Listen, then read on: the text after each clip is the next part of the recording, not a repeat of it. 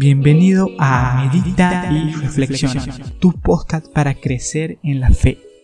Aquí encontrarás reflexiones, devocionales y enseñanzas 100% prácticas y dinámicas. Inicia tu día, felices actividades diarias escuchando estos audios que te motivarán e inspirarán para vivir la aventura de la vida a través de la voluntad de Dios. Muy bien gente, qué bueno poder estar otra vez en Medita y Reflexiona. Te mando un saludo compañero, te mando un abrazo compañera, sea donde sea que me estés escuchando, seguramente en la distancia. Me alegro que hoy hayas podido sintonizar este podcast, que lo hago con, con tanto cariño, con tanto amor para ustedes. El tema de hoy quiero hablar un poco sobre las quejas. ¿Qué son las quejas? Si encontramos en Google en una definición de queja, podríamos decir que, que queja, vamos a buscarlo, aquí estoy haciendo en vivo.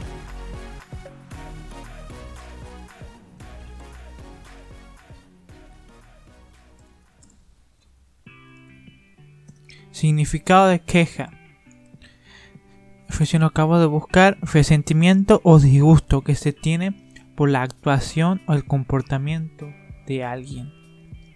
Decimos que es entonces un resentimiento o un disgusto por la actuación o el comportamiento de alguien. Segunda definición, reclamación o protesta, protesta, perdón, que se hace ante una autoridad a causa de un desacuerdo o inconformidad inconformidad. Estoy mudo hoy. Eh, que creo que todos sabemos. Creo que todos sabemos que es una queja. Pero la cuestión es que a todos nos pasa que en la vida nos tira situaciones, o por lo menos nosotros llegamos a ver situaciones en las cuales nos parecen demasiadas injustas. Y ahí nace una queja. Hay algunas quejas que son realmente justificadas. Hay otras quejas que tal vez no, que nosotros somos los suficientes, somos más, podría decir de una forma muy informal, quejosos, que nuestra perspectiva de la vida nos hace vivir y cantar una queja avanza. Pero hay otras situaciones que realmente son actos de injusticia. Por eso es que se crean las leyes, por eso es que se crean ciertas reglas para que podamos vivir ya sea en forma individual mientras haya libertad sin que afecte a ningún tercero o en sociedad. Pero esas reglas son para que haya justicia porque queja y justicia van de las manos. Creemos que tenemos que tener justicia. ¿Y sabes quién? Quien es impartidor de justicia se llama Dios. Se llama Dios. Hay un problema muy grande eh, creo que uno de los principales problemas en los cuales las personas no están cercas o se han alejado de Dios es porque tienen una queja contra Él. Tienen una inconformidad con alguna situación que le ha pasado en la vida. Estoy seguro de que tú conoces a alguien de que realmente tal vez no cree en Dios, dice que no cree en Dios, pero en el fondo hay una queja, hay una queja hacia Dios. El Salmo 64, 1 dice, escucha, oh Dios, la voz de mi queja, guarda mi vida del temor del enemigo. Wow. Escucha, oh Dios, la voz de mi queja. Sabes, como personas y sobre todo como hijos siempre habrá quejas. ¿Acaso no tuviste alguna queja con tu padre? Sabes, las quejas no son buenas guardarlas.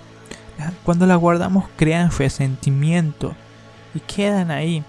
Y no se borran, sino que queda como un pendiente, como una luz de alerta roja, roja que se prende de vez en cuando. Sabes, no es bueno guardarlas, sino todo lo contrario, expresar.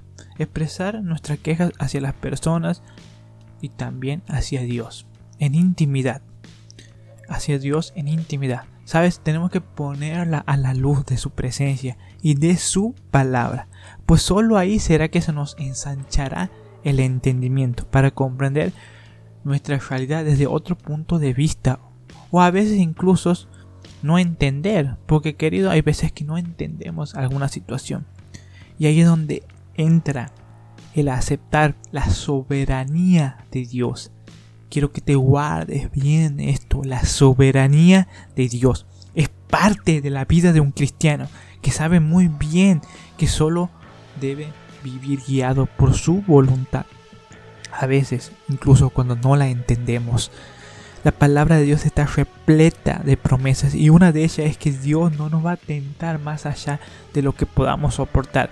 Si algo te ha pasado, estoy seguro de que realmente lo puedes soportar, lo puedes resistir, tú eres fuerte, pero tal vez todavía no te has enterado. Sabes, los pensamientos, los caminos de Dios no son los mismos que los nuestros. Y en su eterna sabiduría muchas veces no llegamos a entender cuál es la causa de lo que está pasando en nuestra vida. Para los que aman a Dios, todas las cosas le ayudan para bien. Creo que debemos aprender a tener amor en nuestra vida. Y que a pesar de que haya muchas injusticias, te animo a que puedas seguir en la vida a pesar de que hayas injusticias. Que puedas expresarla y que puedas sanar tu dolor y tus quejas ante Dios. Porque cuando la ponemos en la palabra, cuando ponemos en la presencia de Dios, algo radical cambia. Pero tú me, dirás, no me estás diciendo nada, Adrián, con esto, no me estás dando ninguna solución. Yo realmente tengo quejas en mi vida. Y sabes, yo también lo tengo. Todos tenemos quejas en nuestra vida. Todos tenemos preguntas sin respuestas que no se les encuentra buscando en Google ni en ninguna enciclopedia porque son y se tratan de nuestra historia, de nuestro pasado, de lo que ha pasado o de lo que estamos pasando. Y sabes, la situación actual puede ser que estemos aquí, ya sea por nuestra culpa, eso es decir, una consecuencia de una acción nuestra, o simplemente porque no es nuestra culpa. Sabes, si es por algo que hicimos mal anteriormente, si la causa es un acto de nosotros, simplemente debemos coger experiencia de ello. Ahora bien, si nosotros no tuvimos la culpa, debemos simplemente no preocuparnos porque no está dentro de nuestra esfera de control. Pero hay una esfera que es la de Dios, que en esa esfera está el control de Él. Y tenemos que descansar en Él, tenemos que descansar en sus pies, en su cruz y entender de que nuestra tarea es tener fe, creer y dar garra a la vida. Que debemos generar la capacidad de resistencia para mejorar y que nuestro valle entre el punto que estamos y el punto que queremos llegar es separado por la pereza, por la desidia, por el abandono, por la incompetencia de nosotros, por la falta de práctica, por la falta de esfuerzo. Hey, la vida y los vencedores se hacen ganando batallas, no se hacen simplemente porque todo salió tal cual fue planeado. Debemos aprender a pasar por los baches de, los caminos, debemos aprender a gestar un espíritu de guerra en nuestra vida, a buscar la solución, a ser creativo, a aprender de las personas, la creatividad, los recursos, las formas de actuar. Debemos tomar lo bueno, retener lo bueno y también de las personas que nos rodean sacar aquello que nos contamina y que nos hace más improductivos. Creo que debemos ser sabios y que no debemos ser súper espirituales que solamente hablar y decir y que voy a orar, orar y se van a hacer todas las cosas. No, querido, tienes que orar, pero tienes que actuar. Sabes, hay algo grande, hay algo grande para la persona que se anime a vencer, a atravesar los valles de silencio, de duda, de sequía. Y estos son las personas que se aferran a un Dios, las personas que toman fuerza de Él y saben que van a salir adelante a como dé lugar, que no saben que no pueden, sino que no se han enterado tampoco de que el final de su historia es de fracaso, sino todo lo contrario, que están convencidos que hay una victoria para ellos. Y van y toman y se adueñan y son atrevidos con ella, son violentos porque el reino de los cielos, la vida sufre violencia, resistencia, pero contra viento y marea debemos acrecentarnos, debemos crecer, porque ahí está el crecimiento, ahí está la fuerza.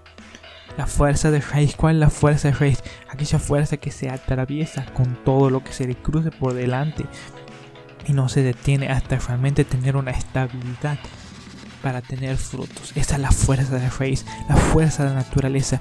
Hago esta comparación en el sentido de que la raíz no se para. Si hay una piedra la envuelve. Esa es la característica general, ¿sabe? La característica general es tuya. Es que no, ni nada, ni nadie te puede parar en los planes y en los propósitos de Dios. Sino que debes seguir adelante. Coger fuerzas hasta que dé frutos y frutos en abundancia. Muy bien, hasta aquí ha sido el tema de hoy. Espero que haya sido de inspiración para tu vida y que puedas cobrar ánimo en este día, que te levantes con fuerza, porque algo grande viene. Esto parece algo armado, pero realmente algo grande viene. Tienes que creerlo, tienes que saborearlo, tienes que planearlo, tienes que ejecutarlo. Tienes que orarlo sobre todo. Algo grande viene. Mi nombre es Adrián, yo me despido y recuerda, tu vida no es una casualidad, sino una causalidad.